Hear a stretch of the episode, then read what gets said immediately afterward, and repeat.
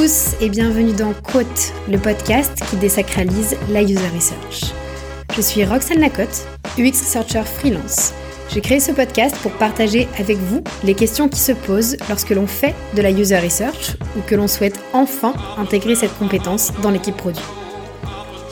Dans chaque épisode, je vais à la rencontre de personnalités inspirantes qui ont su trouver les clés pour intégrer la user research à la conception produit et en tirer de la valeur au quotidien. Notre objectif Décomplexer la user research et vous donner les tips et méthodes pour vous lancer ou pour aller plus loin. Bonne écoute Dans ce nouvel épisode, j'ai le plaisir d'échanger avec Chloé Martineau. Chloé est la cofondatrice d'Ouvrage, une agence de design d'intérieur qui utilise les méthodologies de design centré utilisateur pour servir ses clients. Elle est aussi coach produit et a passé 5 ans chez Mano Mano, d'abord en tant que CPO, puis user researcher. Avec Chloé, on a eu envie de déconstruire les objections que l'on entend souvent autour de la user research. Notre objectif Vous donner les clés et les arguments pour répondre à ces objections sans flancher. Je donne donc la parole à Chloé. C'est parti, on ouvre les guillemets. Salut Chloé Salut Roxane Comment tu vas? Eh bien ça va très bien et toi? Ça va bien, merci beaucoup. Je suis trop contente de faire cet épisode de rentrée avec toi. Ça me fait trop plaisir. Ouais, ouais, on a eu un peu de mal à savoir, ça a pris un peu de temps, mais je suis ravie de, le tourner avec toi aujourd'hui. Ouais, c'est trop bien. On attaque la rentrée ensemble et je pense que cet épisode va être utile à beaucoup. Euh, avant qu'on rentre dans le vif du sujet, je te propose de nous dire un petit peu qui tu es, euh, ce que tu fais et comment la user research est arrivée sur ta route. Oui, alors pour me présenter rapidement, donc je, suis Chloé Martineau, j'ai 30 ans. Euh, j'ai travaillé depuis, euh, je pense, une dizaine d'années dans le web, à des postes d'acquisition au départ et puis après des postes de product. Euh, l'expérience qui a été la plus longue pour moi, c'était chez Mano Mano, où je suis rentrée au tout début de l'entreprise, on était euh, un peu moins de 10, et j'ai occupé le poste de CPO pendant trois ans et demi. Après, et juste après, je me suis dit que j'allais switcher pour de la user research, principalement parce que je trouvais que les les salariés, en fait, euh, et je m'inclus complètement là-dedans, euh, n'étaient pas suffisamment euh, clients de l'entreprise, puisque Mano Mano, c'est une marketplace de bricolage et de jardinage. Donc, en fait, quand on est locataire et qu'on a moins de 30 ans à Paris, c'est difficile de se mettre dans, le cas client, bah, du coup, de nos clients, qui étaient quand même majoritairement, qui vivaient en province, potentiellement à plus de 50 km d'un Leroy Merlin ou de toute autre enseigne de bricolage. On était assez loin de notre cible et pour autant, c'était en interne qu'on décidait des roadmaps et de cette vision et c'était difficile de s'infuser suffisamment de la connaissance client. Ok. Donc euh, voilà, il y a un moment, c'est un peu le tournant.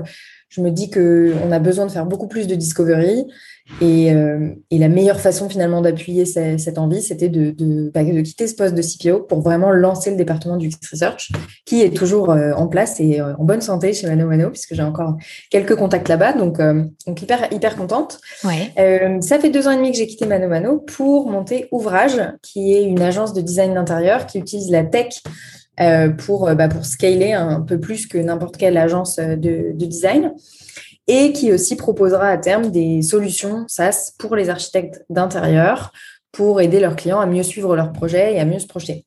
Donc ça, c'est hyper excitant. Ça fait euh, maintenant ben, quasiment deux ans que la boîte est montée. Ça se passe super bien avec mon associé.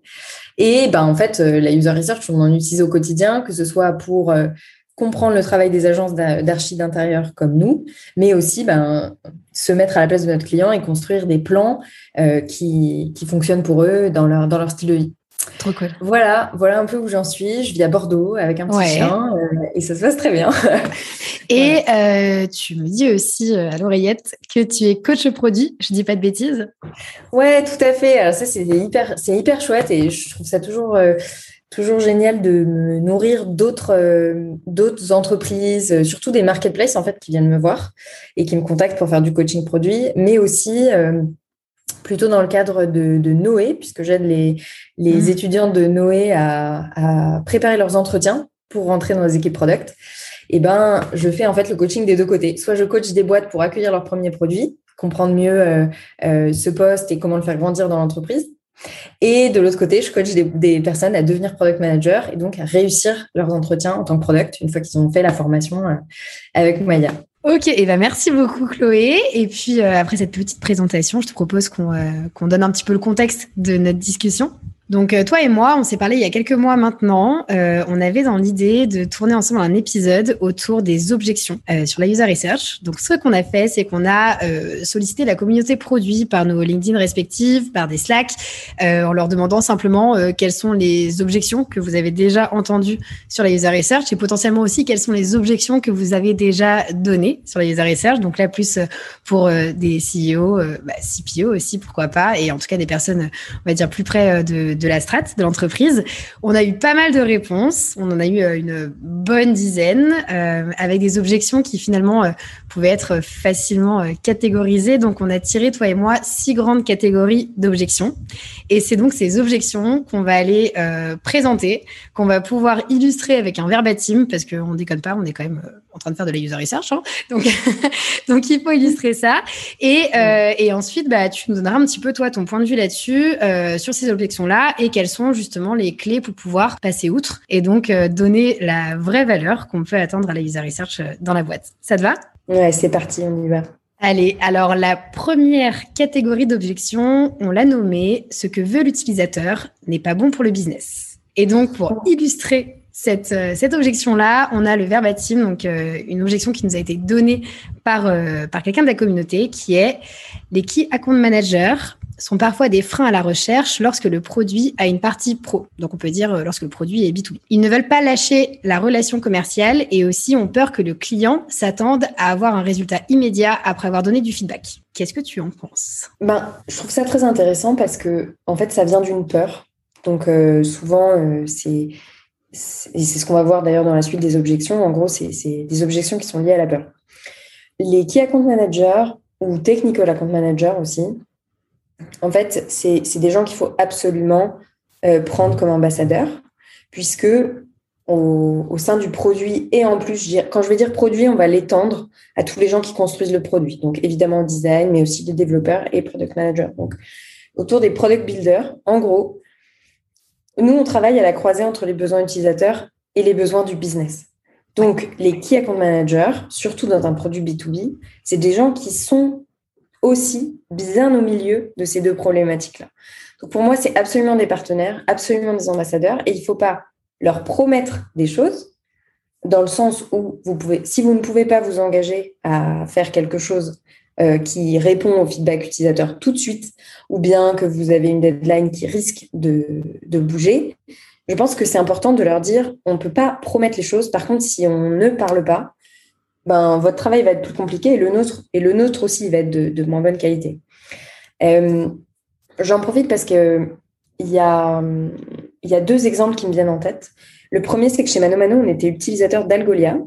Et donc, euh, Lucas Cerdan, qui était venu nous présenter la roadmap, avait fait un disclaimer énorme au début de la présentation de la roadmap en disant vous ne devriez pas euh, nous choisir en fonction de ce que vous voyez dans cette roadmap toutes les deadlines sont indicatives, mais, vous devez, euh, vous ne devez pas les prendre en compte pour une quelconque décision business, etc. Et je trouvais, il y avait un slide vraiment dédié à ça avant la présentation. Et nous, en tant que clients, et aussi avec la casquette de product manager, je m'étais dit, bah, c'est exactement le bon niveau de distance, à savoir, voilà, on va vous partager ce qu'il y a dans nos têtes et ce qu'il y a sur la suite de notre relation commerciale. Pour autant, ben, on s'en tient au produit tel qu'il est aujourd'hui et, c'est ça que vous achetez. Et ça, c'est hyper intéressant parce que ça, on a souvent envie, enfin, on fait souvent miroiter en vente le potentiel de quelque chose. On a la vision des fondateurs et des fondatrices, et donc on a envie de montrer aussi le potentiel que peut avoir l'outil. Mais par contre, parfois, et bien souvent, et c'est le risque des produits B2B, c'est un potentiel qui n'est pas encore développé. Donc, ça met une relation de stress intense entre les développeurs qui, eux, du coup, se disent, mais je dois coder un truc qui a déjà été vendu, donc c'est déjà censé être dedans, euh, et qui met en plus une pression énorme sur les key account managers qui, eux, ben, du coup, sont tenus de cette relation commerciale. Donc, un premier tips, déjà, c'est de se dire, ben, pour avoir une relation saine entre eux, un, il faut qu'ils acceptent de mettre dans leur présentation un disclaimer énorme sur le fait que cette roadmap ne devrait pas entraîner un choix euh, euh, de partir avec euh, cette solution ou pas. Et de l'autre côté, je trouve que ce qui se passe chez PlayPlay dans l'équipe de Pauline Marol est hyper intéressant, où il y a du coup des rituels créés avec les sales depuis le début du département, euh, du département produit et son développement pour avoir une connaissance client en continu. Et c'est ça qui est intéressant, c'est une implication continue du produit euh, à des moments forts, mais aussi euh, on s'échange des questions. Donc les accounts vont vouloir intégrer potentiellement des, des, demandes dans la roadmap et à l'inverse, le produit, lui, a des questions pour les utilisateurs et donc va demander aux accounts de les, de les rajouter en gros dans les processus de, des discussions commerciales qu'ils ont ensemble. Donc, il ne faut pas se dire qu'il y en a un qui va prendre une place et l'autre qui va rester en retrait, mais bien que les deux voix vont ne faire plus qu'un. Euh, puisqu'on est tous les deux, en fait, à la fois le produit et à la fois le compte management, à la croisée des besoins utilisateurs et business. Euh, donc, je pense que on peut aller tranquillement vers cette relation en créant une première séance euh, qui permet de rassurer le collaborateur avec qui vous menez l'étude, en l'incluant au maximum et même qu'il participe qu'il l'organise. Je ne serais pas tout à fait d'avis qu'il lead l'échange, ça c'est important. Je pense que c'est votre travail par contre de savoir poser les bonnes questions sans être biaisé par la relation commerciale, mais bien de voir que bah, dans ce process-là, vous êtes en maîtrise, euh, vous n'abîmez pas la relation commerciale, vous ne promettez pas, euh, vous juste vous écoutez. Et ça c'est déjà hyper important. Euh, et après, ben, bien sûr, au-delà de ces rencontres ou de ces séances d'observation qui sont faites en binôme, ben, vous pouvez vous accorder avec eux pour avoir un processus de remontée des infos, une mise à jour du produit en fonction des feedbacks et, à l'inverse, quand quelque chose est mis en ligne, ben, bien les informer que voilà, ça a été, fait de cette façon-là. Il faut aussi bien, euh, bien cadrer l'échange pour bien dire que ce que vous allez chercher, c'est pas des solutions, et vous n'attendez pas des key account managers qui vous apportent des solutions aux problèmes clients, mais vous, vraiment vous cherchez la remontée la plus pure et parfaite des problèmes clients. Et ça, c'est hyper important parce que sinon, on se retrouve dans une partie du verbatim qu'on entend, c'est-à-dire, bah, en fait, euh, les, les key account managers se disent que bah, les clients vont s'attendre à avoir le résultat immédiatement implémenté. Or, si vous vous dites quels sont les problèmes que vous avez sur la plateforme et le plus important, et s'il y avait quelque chose qui vous ferait quitter notre solution aujourd'hui, ce serait quoi? Ce genre de questions n'appelle pas une promesse de réalisation de feature. Et je pense que c'est plutôt ce genre de choses qu'il faut mettre en place. Ouais, et je suis euh, totalement d'accord avec toi. Euh, premier point, je mettrai le lien euh, de l'épisode d'Axel sur Product Squad avec Pauline sur le sujet parce qu'il est juste trop intéressant. Ah, il est et il est génial. Enfin bref, cette personne est, est super. Donc bien vu d'avoir remonté ça. Je, je, mettrai le lien. Et, et ouais, effectivement, je pense que c'est hyper important de d'expliquer le métier aussi aux key accounts, enfin, en tout cas à la partie commerciale, d'expliquer ce qu'est bah, la user research, en tout cas quelles sont les activités d'user research pour qu'ils comprennent effectivement euh, que c'est, euh, on va dire en tout cas un métier qui est très proche du problème space, pas de la solution. En tout cas, qui n'a pas pour vocation tout de suite de parler de la solution. Et donc d'avoir ce premier brief déjà avec les équipes commerciales pour ensuite pouvoir lancer des calls avec le client euh, en binôme, je pense que c'est vraiment une structure qui permet, en tout cas aux, aux, deux équipes de pouvoir collaborer ensemble dans, dans les meilleurs termes. Donc trop cool.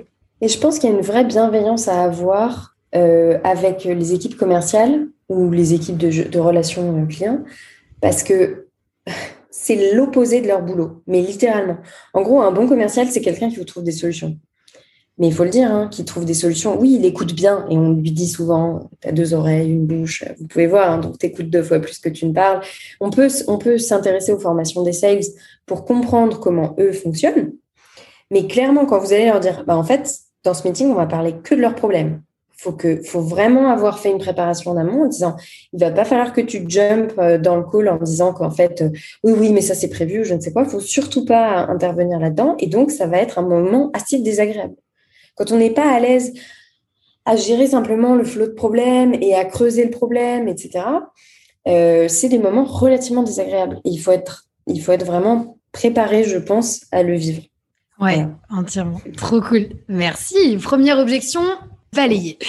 Alors, la deuxième, on l'a appelée Les gens ne savent pas ce qu'ils veulent. Et je l'ai entendu pas mal. Je pense que toi aussi. Exactement. Et ça, il y a les deux exemples classiques qui nous ont Ah ouais. Et alors, celle-là, moi, j'ai entendu, euh, j'ai entendu encore l'année dernière. Hein. La première, c'est si Henry Ford avait demandé à ses utilisateurs ce qu'ils veulent, il lui aurait dit des chevaux plus rapides on la connaît forcément tous. Et la seconde, on la connaît tout autant.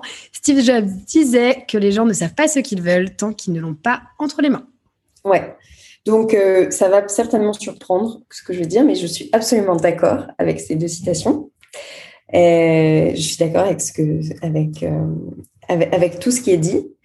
Pour moi, c'est simplement que l'angle n'est pas bon. En fait, un utilisateur, il est bon pour vous donner ses problèmes, absolument pas pour designer une solution.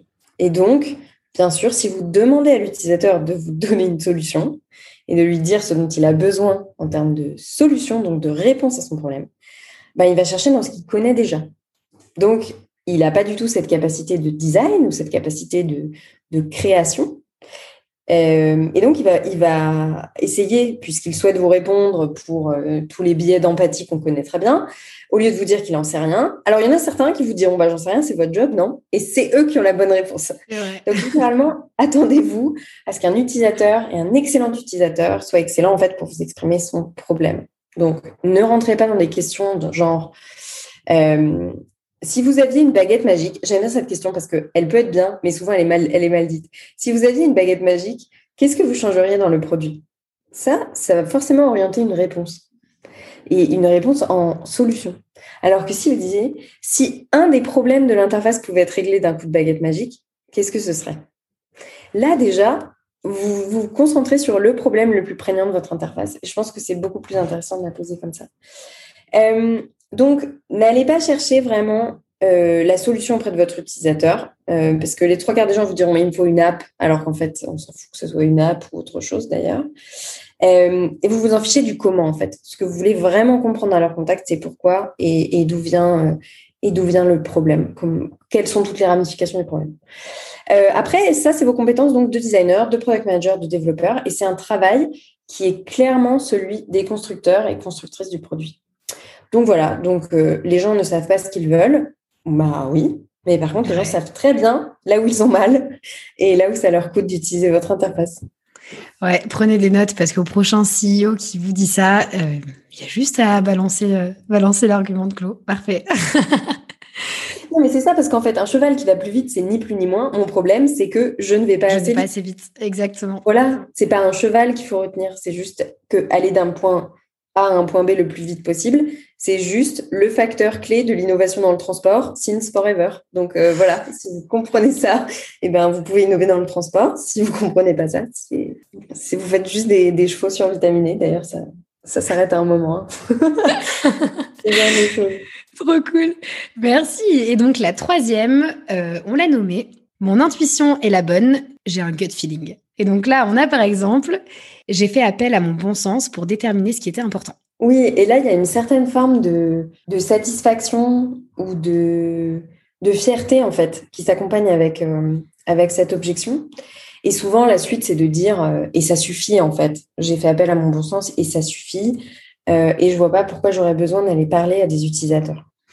Alors, ce qui est intéressant avec cette objection, c'est qu'en fait, il y a plusieurs cas où je trouve que ça peut être suffisant. Alors, c'est avec des pincettes énormes, mais si vous êtes réellement utilisateur de votre produit, donc par exemple que vous êtes un fan de série et que vous regardez Netflix en boucle et il se trouve que vous êtes euh, dans l'équipe euh, produit chez Netflix, alors vous pouvez essayer euh, de, de, suivre votre intuition pour certaines features.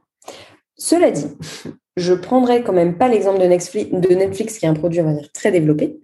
Mais si c'est le cas, vous êtes fondateur, fondatrice d'une startup ou premier PM dans une startup, et il se trouve que, euh, et notamment j'avais pas mal eu d'échanges avec Félix qui était chez Lydia, où il y a beaucoup de leurs features qui sont sorties comme ça.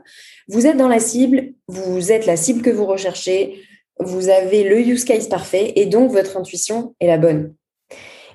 Eh bien ça, ça tient. Pour moi, ça tient jusqu'à un certain moment, une certaine taille de boîte, où bien sûr, bah, vous devenez un utilisateur beaucoup trop expert. Donc, en fait, vous voyez plus la complexité de votre produit ou bien euh, vous faites des efforts qui sont non réalistes, c'est-à-dire en fait j'utilise mon produit parce que j'y travaille et donc j'ai des motivations tellement supérieures à l'utiliser qu'un utilisateur m'aurait nexté euh, direct et ça on s'en rend plus trop compte. Voilà, ce, syndrome de l'habituation, on s'habitue, on s'habitue beaucoup trop à notre produit, donc ça ne nous choque plus du tout. Et attention aussi euh, au fait, alors ça, ça peut être le cas chez certains euh, produits B2B en lancement ou, des produits assez complexes. ça m'est arrivé dans mon expérience chez Pigment, parfois on, a envie de se complaire dans une certaine forme de complexité dans son produit. Et eh ben parce que euh, on a envie de couvrir tous les use cases, on a envie de, de, rassurer par le fait qu'on a pensé à tout, etc., que c'est un produit surpuissant, voilà. Euh, ben moi, je pense quand même qu'un produit qui ne fait pas réfléchir les gens, c'est vraiment un produit qui rassure en fait. Qu'un produit surpuissant, ça a tendance à faire potentiellement boîte noire. Euh, et qui a une complexité qui, qui, est presque un peu trop effrayante, ou en tout cas qui complexifie l'onboarding sur ce produit-là. Donc, en gros, votre intuition est la bonne si et seulement si vous faites vraiment partie de votre base user et que vous êtes le user que vous cherchez et que vous êtes dans des conditions réelles d'utilisation de votre produit. Littéralement, vous sortez d'un d'un week-end entre potes et vous faites les Lydia euh, pour se rembourser chacun. Bon, c'est une situation qui paraît euh, tout à fait adaptée.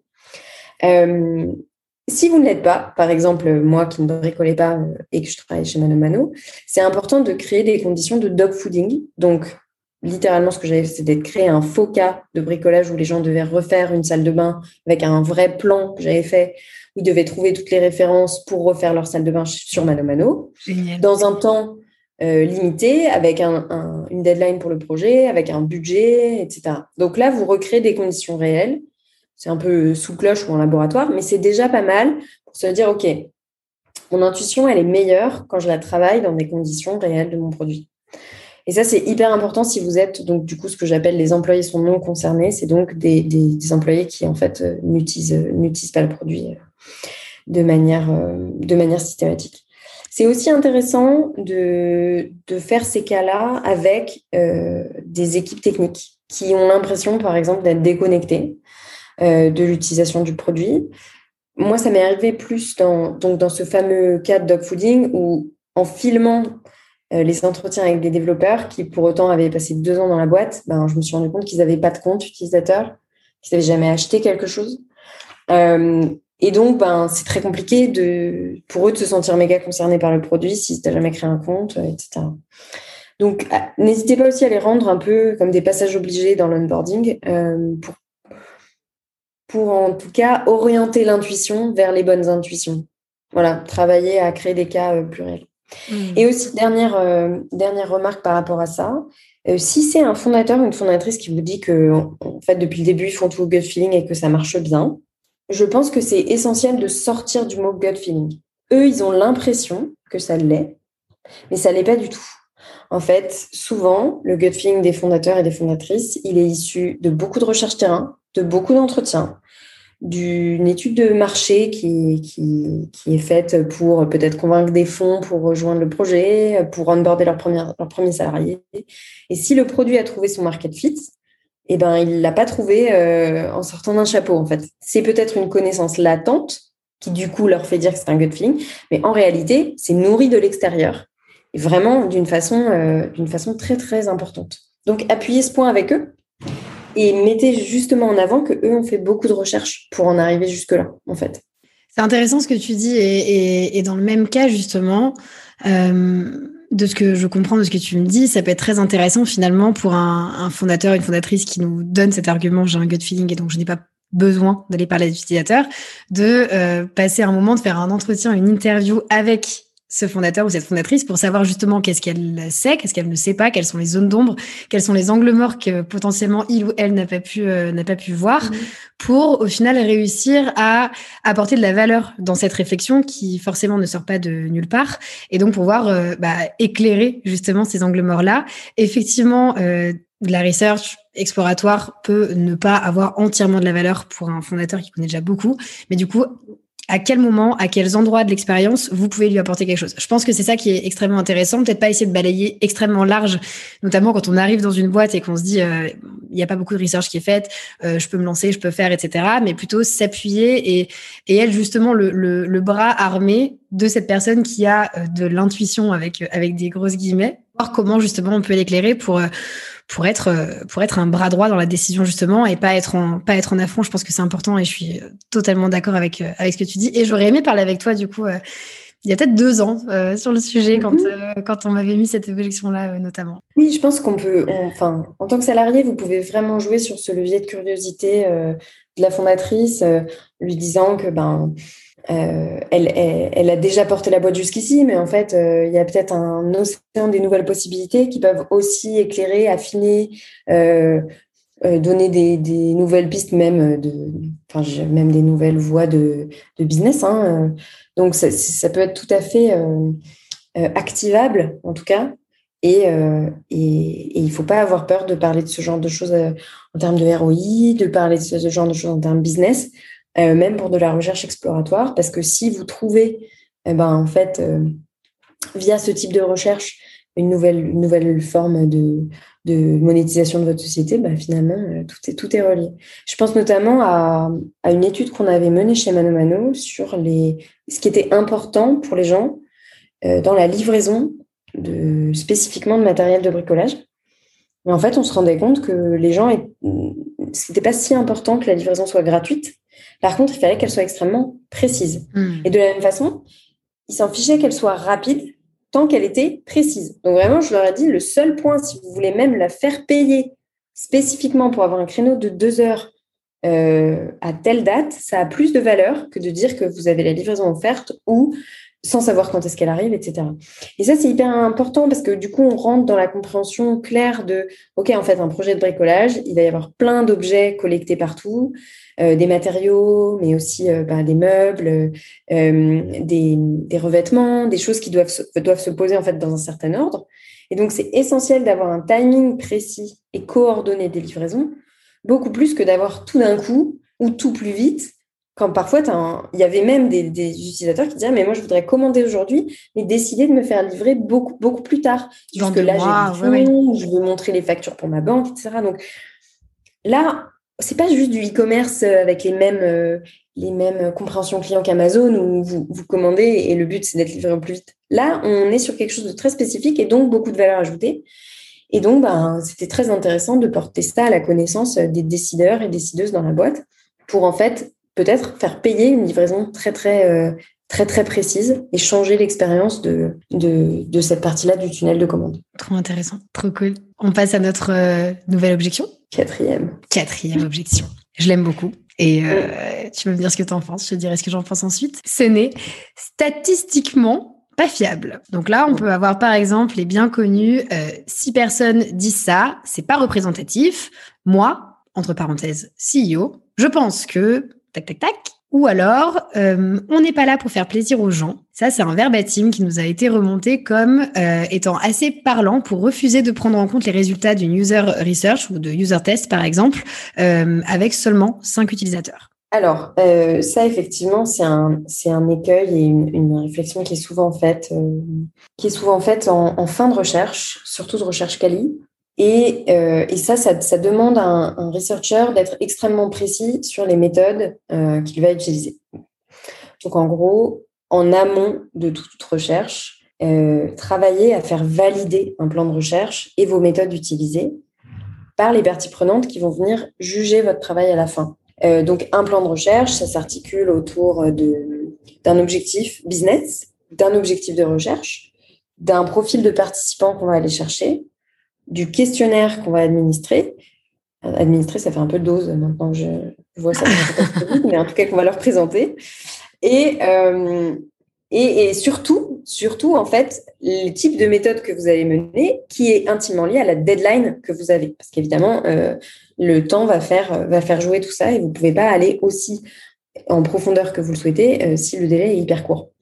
Donc, c'est important, je dirais, de passer du temps et exagérément du temps pour valider ce plan de recherche ensemble et à plusieurs. Ça va mettre un peu tout le monde d'accord autour de la table, ou pas d'ailleurs, auquel cas s'il n'y a pas d'accord, je ne pense pas qu'il faille mener la recherche euh, et être assez strict là-dessus.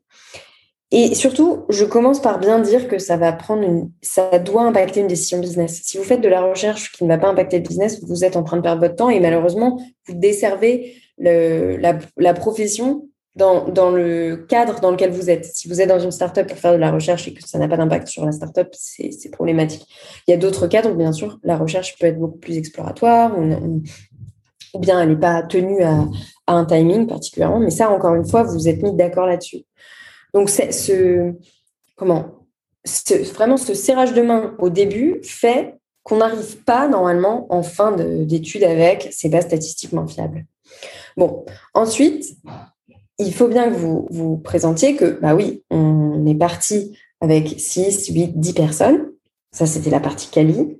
Maintenant, si c'est pas statistiquement fiable, on peut peut-être le pousser avec un quanti. Donc, vous avez d'autres types de méthodes qui vont venir euh, affiner ce que vous avez découvert. C'était typiquement ce qu'on avait fait euh, pour l'étude des, des, conditions de livraison dont je vous parlais plus tôt. C'est aussi important, je le répète, mais de conserver du feedback brut pour faire adhérer les gens et pas réchauffer leur avis. Donc donner du poids à ce qu'ils ont dit en utilisant leurs mots et sans les déformer. Ça permet en gros de, au-delà de juste six personnes disent ça, ça permet de voir la puissance des mots et ça vous donne aussi de l'aplomb euh, sur, sur ça. Bon, c'est toujours pas statistiquement fiable d'après eux, mais en tout cas, ça donne de l'aplomb. La dernière option que moi j'ai déjà faite, euh, mais ça, c'est à vous de juger. Moi, j'ai joué un peu la confrontation. Parce que le problème, c'est que quand on vous dit six personnes disent ça, alors qu'en vrai, elles n'ont aucun intérêt à vous le dire versus le CEO qui est potentiellement la personne qui a mis sa vie, toute son énergie, tout son amour, tous ses rêves dans sa boîte, eh ben, ça permet quand même de prendre deux secondes le temps de dire, bon, et à part ces six personnes, j'ai quoi comme autre option? Ton humble avis, qui est hyper biaisé pour toutes ces raisons-là, c'est pas possible en fait, je peux pas travailler comme ça. Donc pour l'instant, je vais me ranger du côté des six. Je me suis bien noté que je dois te le prouver d'un point de vue quanti. Et si tu veux que j'ajoute ton avis dans le quanti, pourquoi pas? Ça peut être une sorte d'entre deux, pourquoi pas? Et on verra bien avec les chiffres. Et on se revoit la semaine prochaine, grosso modo. Ça dépend de votre taille de base client, mais en tout cas, si vous êtes sur un produit B2C, ça peut aller très vite. Mais c'est important quand même de marquer le temps de dire, attends, là, on est vraiment en train de comparer des gens qui utilisent notre produit, qu'on a choisi avec une méthode, avec un protocole, avec une rigueur scientifique, à la vie de la personne la plus biaisée dans la boîte. Enfin, non, en fait, on ne peut pas travailler comme ça. Donc, si vous avez la possibilité d'être dans cette relation de franchise, avec vos, avec vos managers, je vous invite à y aller et à vous dire non, non, mais moi, en fait, tu m'as engagé pour que je puisse t'apprendre des choses. Si on exécute juste ce que tu sais et qu'on n'explore pas à côté, ben, en fait, euh, je sers à rien. Quoi. Et n'hésitez pas vraiment, moi, je me souviens qu'à l'époque, j'avais un peu fait tapis, j'ai fait un peu all-in là-dessus en disant non, non, ça va pas continuer comme ça. Euh, là, il en va en fait du sérieux de mon boulot et de, et de la raison même pour laquelle je suis là. Donc sinon, on peut avancer juste avec ton avis et puis il y a 0% des boîtes qui fonctionnent comme ça et encore moins de celles qui réussissent. Mais voilà, c'est vous pouvez aller un peu plus dans la confrontation. Voilà. c'est pas, c'est pas plus simple à faire. Ouais, ouais, non, mais tu as, raison. Et, et c'est dur et ça passe ou ça casse très souvent, mais, euh, mais c'est à partir de ce moment où, et c'est parfois en passant par la confrontation, qu'on valorise aussi notre métier et qu'on bah, se sent bien euh, à faire de la recherche dans une boîte quand on sait que c'est pris en compte et que ça a la valeur que ça peut avoir. Donc, euh, tu as entièrement raison parfois par ce moment compliqué, ça peut, euh, ça peut apporter des bonnes choses. Et, je trouve ça très cool aussi que, que tu, tu parles du, bah, finalement de la manière de cadrer aussi sa research et de trouver le bon protocole le mieux adapté pour pouvoir soutenir la décision qu'on essaye de prendre. Euh, donc vraiment partir de la décision et, et expliquer que oui, on va s'adresser à des clients, à des prospects, qu'on va pas juste aller euh, parfois ça peut arriver de le faire en mode en plus dégradé, mais qu'on va pas juste aller en choper un euh, pas très, euh, on va dire, euh, targeté dans la base de données, mais qu'il a été sélectionné pour des bonnes raisons. C'est que cette personne-là, avec 6, 7, 8, 10 ou trois autres personnes, répondent aux critères qui vont nous permettre de pouvoir avoir des réponses pour nous aider à prendre cette décision.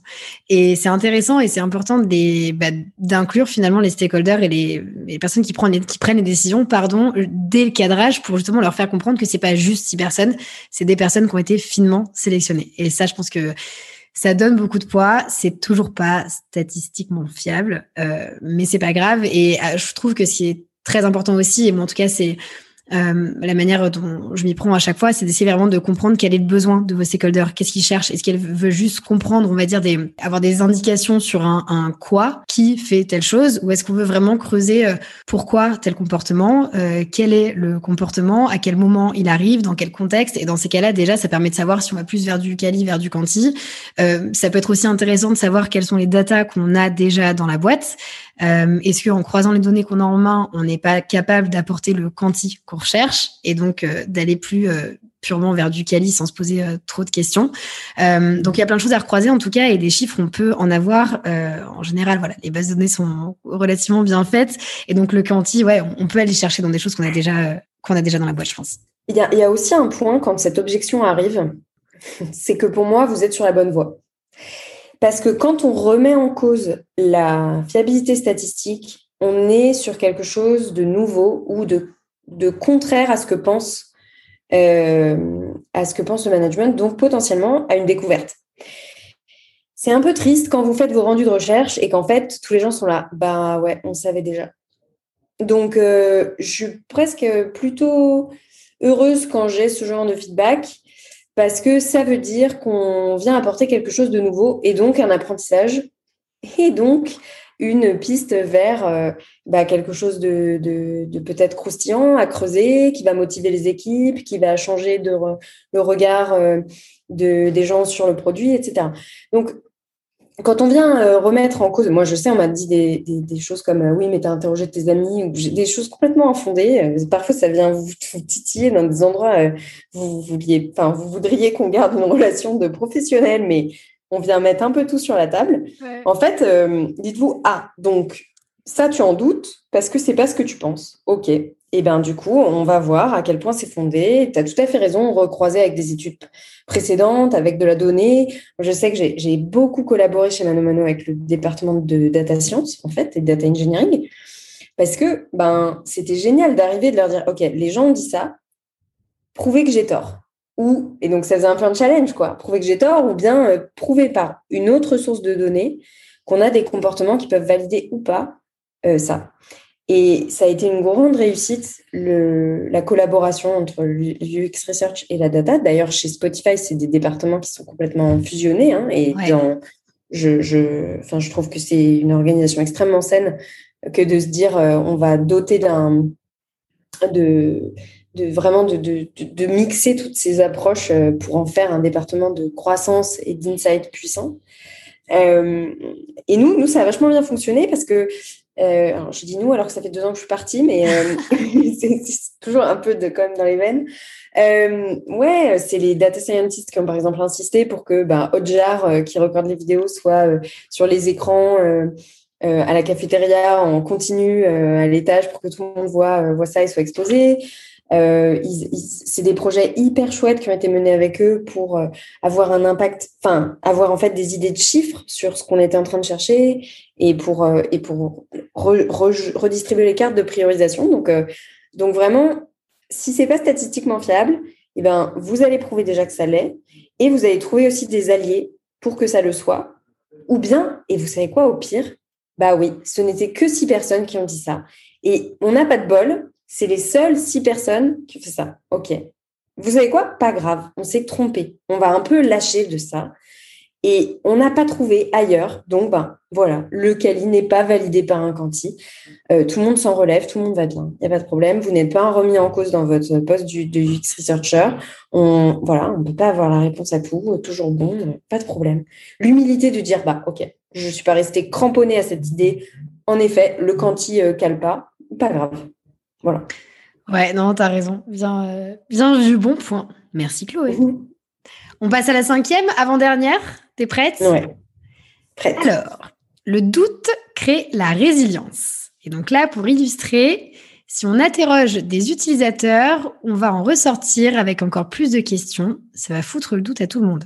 Oui, donc nous, on a intitulé le doute crée de la résilience, mais parce que c'est ce dont on est convaincu. Mais l'objection, c'était vraiment le doute sème le doute, quoi. Donc le doute, euh, le doute autour d'une question de recherche va semer le doute de façon majeure dans la boîte. On va douter de notre vision, on va douter de, on va, on va vraiment euh, comment créer une onde de doute dans la boîte et du coup c'est problématique pour la motivation des équipes. Alors moi j'ai toujours trouvé plus intéressant de travailler dans le doute dans le sens où je trouve que c'est très motivant d'aller euh, justement cerner avec des preuves, avec beaucoup plus de certitude les problèmes des utilisateurs, donc les remettre en question pour mieux les sécuriser, on va dire. Et je trouve que ça donne en fait euh, un cap aux équipes et une, une raison de travailler. En gros, on dit, bon, nous, on a toujours pensé que ça, on aimerait bien quand même apprendre des nouvelles choses, challenger un peu ça. Et donc, on vous confie à vous, équipe, le challenge de remettre cette partie-là de la vision en cause. Bah, je sais pas vous, mais moi, je me sens hyper motivée par ça. J'ai un challenge, je vais voir si je trouve des arguments pour ou contre, si je le précise, si on apprend des choses. Alors que si je vous donne tout cuit ma vision, et ça c'est vrai que ça s'est bien vu dans mon passage de CPO à, créatrice du département du X Research, au début, on te demande en tant que CPO, tu as vachement de pression pour que ta vision elle soit claire, que on te demande, tout le monde se tourne vers toi pour dire bon, qu'est-ce qu'on va faire, euh, qu'est-ce qu'on priorise, solution, solution, solution. Quand tu prends ce step back et que tu crées le en créant ce département-là, tu te rends compte que là, ta vision, tu as envie de la challenger, de la remettre en question. As, moi, je trouvais qu'elle était datée, parce qu'elle avait déjà plusieurs années. il se trouve qu'il y a quand même, elle était fondée sur, sur des choses euh, plutôt, plutôt plutôt solide. Mais il y a des, il y a des angles qu'on a, qu'on a évidemment revus et qui se précisent. Donc, je trouve ça plutôt motivant de donner un cap global sur la remise en cause d'une partie de la vision, d'une partie du problème, que, que de tout donner tout cuit euh, aux équipes euh, en disant non, c'est comme ça et je n'accepterai pas que ce soit justement remis en doute. Bon, et si on pense aussi que, que interroger les utilisateurs, c'est pour semer la panique, bah, à mon avis, le produit est dans une zone de confort incroyable. C'est-à-dire que on est sur de l'exploitation de ce qu'on sait déjà faire et non pas sur la partie exploration. Or, on sait très bien que l'émergence des concurrents se fait quand un produit euh, n'explore pas assez. Euh, et donc, euh, ben, c'est une brèche facilitera l'arrivée d'un concurrent puisque les gens qui auront ce problème bah, vont leur parler à eux et du coup pourront trouver un autre angle pour créer un, produit qui concurrence le vôtre. Donc pour moi, pas vouloir interroger de plus en continu ces utilisateurs, c'est vraiment vouloir rester dans une zone de confort qui parfois peut être comment euh, peut être un peu cette zone de confort, elle peut, être en dessous de mots euh, qui vous paraissent très sains, c'est-à-dire euh, non, on capitalise sur ce qu'on a déjà, non, non, on préfère rester sur le cœur de métier, ou euh, avant, de, faire ça, on préfère consolider nos bases, ce genre de phrase. C'est pas mal intentionné, c'est un vrai choix stratégique en plus de dire non, maintenant on décide qu'on va explorer. Mais c'est essentiel bah de, déceler en fait que c'est ça qui est en train de se passer qu'on reste dans notre zone de confort, dans notre précaré, qu'on a déjà réussi à, peut-être à, monétiser, qu'on a peut-être déjà validé d'un point de vue marché, mais on se coupe un peu les ailes. Et le problème, c'est que quelqu'un d'autre va prendre cette place si vous ne la prenez pas. Et, euh, et, et, pour aller un peu plus loin là-dessus, je suis entièrement d'accord avec toi sur des research très exploratoires, tu vois, où, où on sait on ne sait pas vraiment même ce qu'on vient euh, chercher, mais on va vraiment essayer de comprendre euh, l'expérience à un instant T avec le produit ou euh, d'un utilisateur avec différents produits ou avec la concurrence, etc. Et donc là, on peut en ressortir un peu, on va dire un peu overwhelmed de plein de nouvelles choses, etc. Et donc là, oui, je suis d'accord avec toi. Euh, faut pas mal le prendre et en avoir peur. et ça s'explique par tout ce que tu nous dis. Et je me dis aussi que pour des research qui sont peut-être un peu plus tactiques, euh, là, moi, la manière dont je le vois, c'est vraiment plutôt que de se dire, on va aller interroger à des gens, enfin, interroger des gens et potentiellement apprendre des choses qui vont dans la direction A ou dans la direction B. Et puis, on verra si potentiellement on prend des, décisions euh, derrière ça. Peut-être partir des décisions qu'on souhaite prendre dans le quarter qui vient, dans l'année qui vient, et voir comment on peut venir appuyer ces décisions par de la recherche, et donc voir quelles sont les réponses qu'on peut apporter par la recherche pour soutenir ces décisions-là. Et donc là, avec un objectif comme ça, qui est peut-être beaucoup plus cadré qu'une recherche euh, très exploratoire, il y aura peut-être de nouvelles questions et de nouveaux questionnements qui vont arriver et c'est euh, hyper bien. Mais euh, on peut aussi comme se donner comme objectif de simplement venir appuyer une décision et affiner euh, affiner cette décision là. Et donc je pense que cette objection, on va en ressortir avec encore plus de questionnements. Si notre objectif en tant qu'user researcher, c'est de venir soutenir une décision, on peut moins l'entendre, en tout cas. Ouais, bien sûr. Je pense que c'est essentiel ce que tu dis, parce que c'est un peu la même révolution que le test-driven développement. Tu développes en faisant tes tests d'abord. Ben là, tu décides en faisant ta recherche après. Donc, c'est decision-driven research. Et c'est vraiment ce qu'on a dit plus haut avec le plan de recherche. Euh, pour moi, c'est vraiment non négociable de se dire tout l'engagement et le temps qu'on va passer à chercher, il doit faire bouger une décision dans un sens ou dans l'autre. Et soyez vraiment en toute transparence avec, euh, avec votre management parce que si la réponse c'est non, mais tu cherches, mais notre décision est déjà prise, mais ça ne sert à rien de chercher. Perdez pas de temps. Ou alors, il y en a qui vont vous dire oui, mais sauf si tu vois, tu trouves un truc, euh, ouais, mais tu n'es déjà pas très prêt pour changer d'avis. Donc, euh, donc, moi, je préfère qu'on cherche sur un truc que tu n'es pas encore sûr que tu vas le décider. Ouais.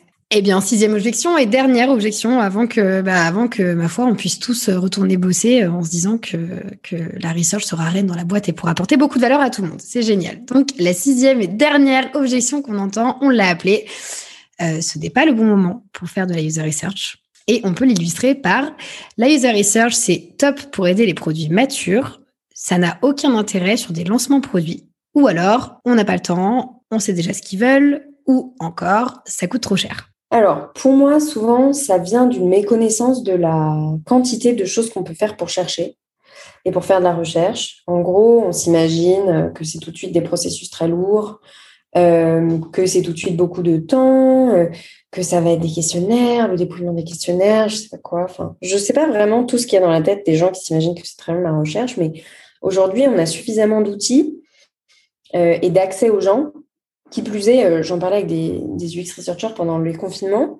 En fait, les gens étaient derrière leur ordi littéralement, donc c'est presque beaucoup plus simple de caler un call ou une visio. Donc, je pense que les gens n'ont jamais été aussi accessibles qu'aujourd'hui.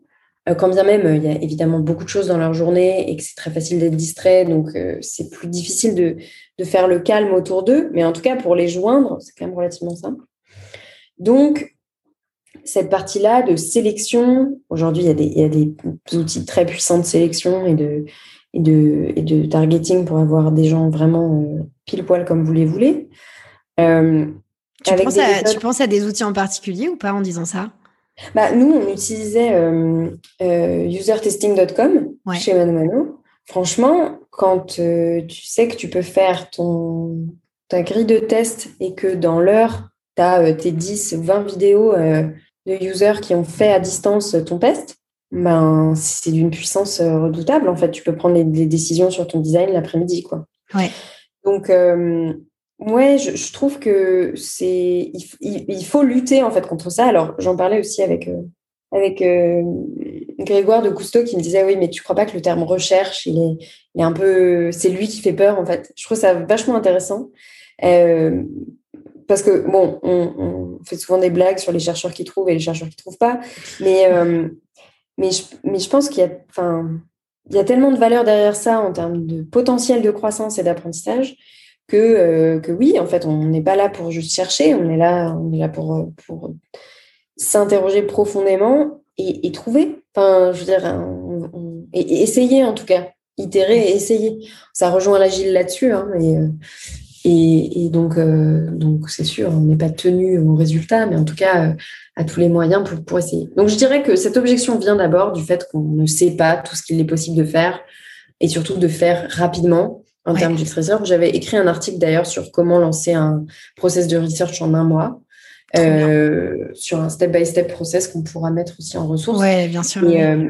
Et, et, bon, qui, qui, certainement peut être enrichi aujourd'hui hein, de tous les nouveaux outils qui, qui émergent. Mais il y avait plein d'outils gratuits quand même euh, et plein de possibilités euh, de, de, le faire euh, rapidement et sans trop de frais. C'est quand même important aussi de, de, de, faire de la recherche au temps long. Parce qu'on parle souvent de la recherche agile, au temps court, du tactique, etc.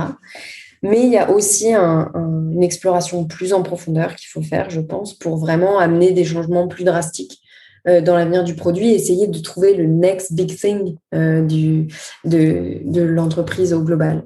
Et ça, c'est vraiment deux timelines très différentes qu'on peut alterner. Moi, j'aimais bien avoir un big rock, ce que j'appelais big rock sur un trimestre, et puis des, des, plus petites choses à trouver. Euh, qui nous permettent d'avancer sur des, des points euh, plus profonds d'expérience. Bah, par exemple, quand, quand il a été question de, de, toutes ces thématiques de livraison, il y a une des choses qui est sortie de ça, c'était quand même d'avoir de, d'avoir notre propre entrepôt.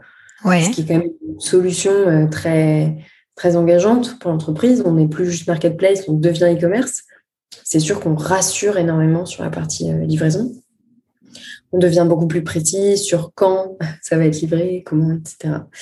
Euh, sur les stocks. Et puis, on devient en fait un vrai partenaire pour nos marchands aussi en termes de stockage.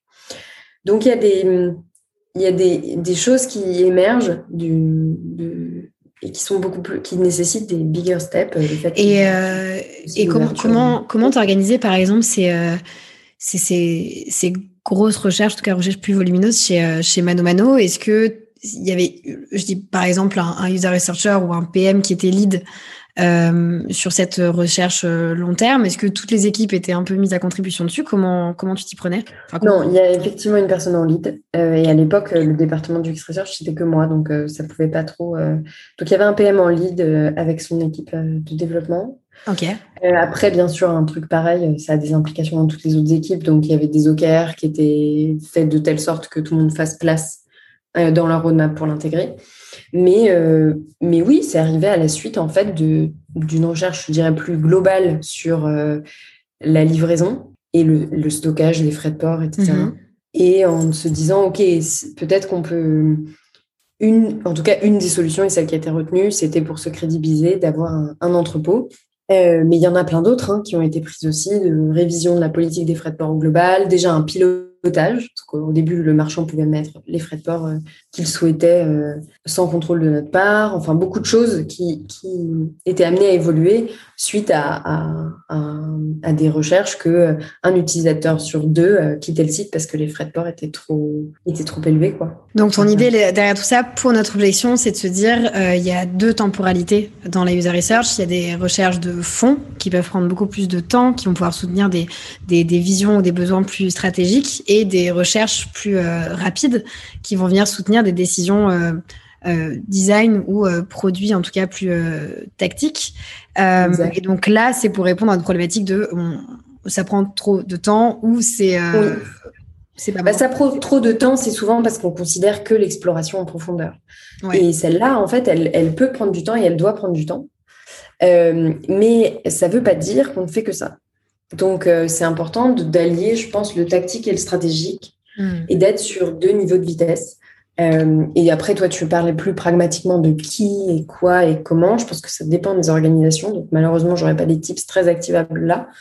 Mais de trouver au moins un PM lead sur une partie euh, profonde, donc une partie stratégique, de se mettre d'accord sur le problème qu'ils souhaitent investiguer, que ce soit potentiellement pas pour le quarter en cours, ça c'est important si vous êtes au roadmap au quarter, mais pour celui d'après, pour que vous ayez vraiment le temps d'avoir des choses activables. Alors que les autres, l'autre type de recherche, pour les itérations euh, sur les pages produits, c'est du continu.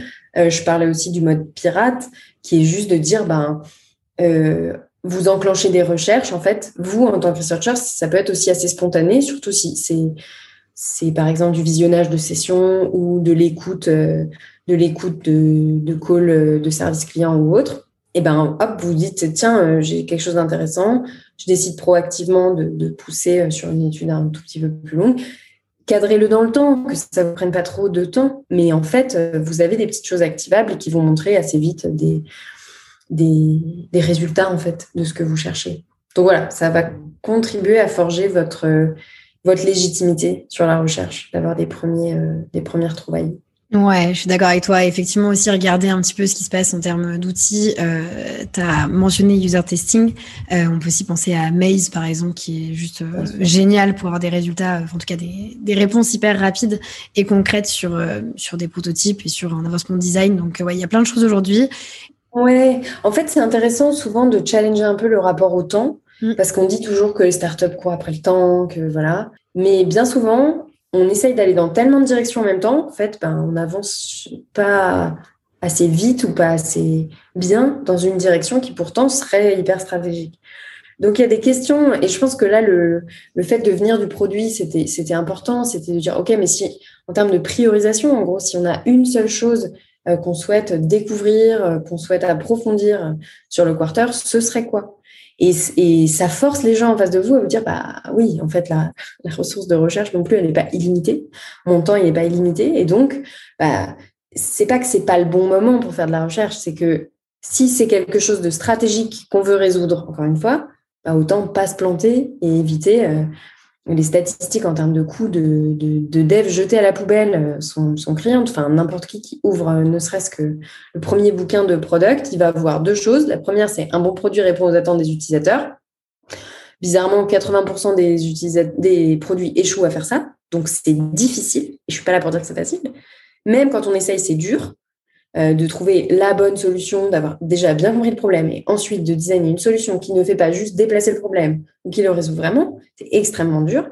Mais la première des choses, c'est les besoins des utilisateurs, ils sont où? Si on parle d'eux en il et qu'on les a jamais entendus en vrai, c'est déjà se planter. et peu importe les succès passés euh, sur l'intuition, le gut feeling, etc. C'est plus la boîte grossit, plus le fondateur ou la fondatrice est éloigné des users, ça c'est un fait. Donc, plus d'autres personnes doivent prendre le relais. Et la place de l'UX Research, c'est éminemment stratégique. Donc, euh, c'est pas du tout un, poste euh, qui est loin du décisionnel, bien au contraire. Et je pense qu'en France, on est encore bien en retard euh, là-dessus. Donc, j'ai hâte que les organisations commencent à considérer des, pôles produits avec des, départements d'UX Research ou des pôles design d'ailleurs. Il y a beaucoup de choses à imaginer là-dessus et qui soient vraiment complets et, et proches des décisions stratégiques. Eh ben merci Chloé, je suis trop contente. Génial, merci beaucoup. On a fait le tour de nos six grandes catégories d'objections. Donc en tout cas pour tous les auditeurs qui, et auditrices qui nous écoutent, si vous en voyez d'autres, n'hésitez pas euh, à nous les envoyer à Chloé et à moi. Et puis on pourra faire un jour, pourquoi pas, un article même sur le sujet. Je pense que ça peut être intéressant d'avoir cette boîte à outils euh, sous les mains pour, euh, pour les prochaines qui pourraient arriver. Donc merci beaucoup pour, pour le temps que tu as passé avec moi sur le sujet. si nos auditeurs veulent te contacter, où est-ce qu'ils peuvent te trouver alors, j'accepte la plupart des demandes sur LinkedIn de, gens qui veulent parler du X-Research je produis. Donc, LinkedIn, c'est un bon moyen pour, euh, pour me contacter. Je fais aussi du coaching product euh, et, du, et du coaching d'équipe UX euh, Research aussi. Ouais. Donc, ça, évidemment, notre premier entretien est tout à fait tout à fait gratuit euh, pour comprendre vos problématiques et tout. Euh, et après, on, avance ensemble sur 4, euh, 5 sessions au rythme que vous voulez. Donc ça, ça, ça, peut être aussi une bonne, un bon moyen de, bah, de continuer d'avancer et puis d'aider les gens à, légitimer la recherche dans leurs organisations. Trop cool. Et eh ben écoute, je mettrai, je mettrai aussi le lien vers ton profil. Et dernière question, tu la connais. Est-ce qu'il y a une personne que tu aimerais entendre sur le podcast? Oui, euh, j'aimerais beaucoup entendre Marine Diaz, euh, qui fait un travail formidable sur LinkedIn justement euh, pour rassembler la communauté des UX researchers en France, qui fait évidemment ça bénévolement et merci à elle, parce que c'est vraiment bien. Il y a un bon groupe qui grossit, donc si vous-même vous êtes UX researcher, n'hésitez pas à la contacter. J'aime beaucoup le, le, la dimension au-delà du stratégique, mais même politique et engagé qu'elle a et toutes ses opinions par rapport à ça autour de la recherche utilisateur. À quel point est-ce qu'en fait on exclut des gens d'un produit par rapport à son design, par rapport à beaucoup de choses et par rapport aussi hmm. au fait qu'on passe à côté de certains, de certains usages. Euh, donc oui, j'aimerais beaucoup l'entendre avec toi, Roxane, sur le podcast. Et eh va bah, trop bien. Et puis en plus, je suis mauvaise élève parce que tu es la deuxième à me pousser, Marine. Et, euh, et on n'a pas eu le temps de se parler encore. Donc bon, Marine, je viens très vite à toi. Merci beaucoup, Chloé. En tout cas, je suis trop contente d'avoir passé ce temps avec toi. Je te souhaite un bel été parce qu'on est au mois d'août en enregistrant cet épisode. Donc, je te souhaite euh, beaucoup de belles choses à ta petite famille, à ton petit chien. Merci beaucoup. Merci, Roxane, toi aussi. Toi aussi, c'était super de, faire ce podcast euh, estival. Cool. Et bah, bon été. Et puis à très bientôt, du coup. À bientôt. Salut. Salut. Bye. Merci d'être encore là. J'espère que cet épisode t'a plu. Si tu souhaites soutenir Quote, j'adorerais que tu me laisses une note, et pourquoi pas 5 étoiles, sur Apple Podcast ou ta plateforme d'écoute préférée. Ça m'aidera énormément à avancer et puis ça fait toujours plaisir. Merci encore et à très vite autour d'un nouvel épisode.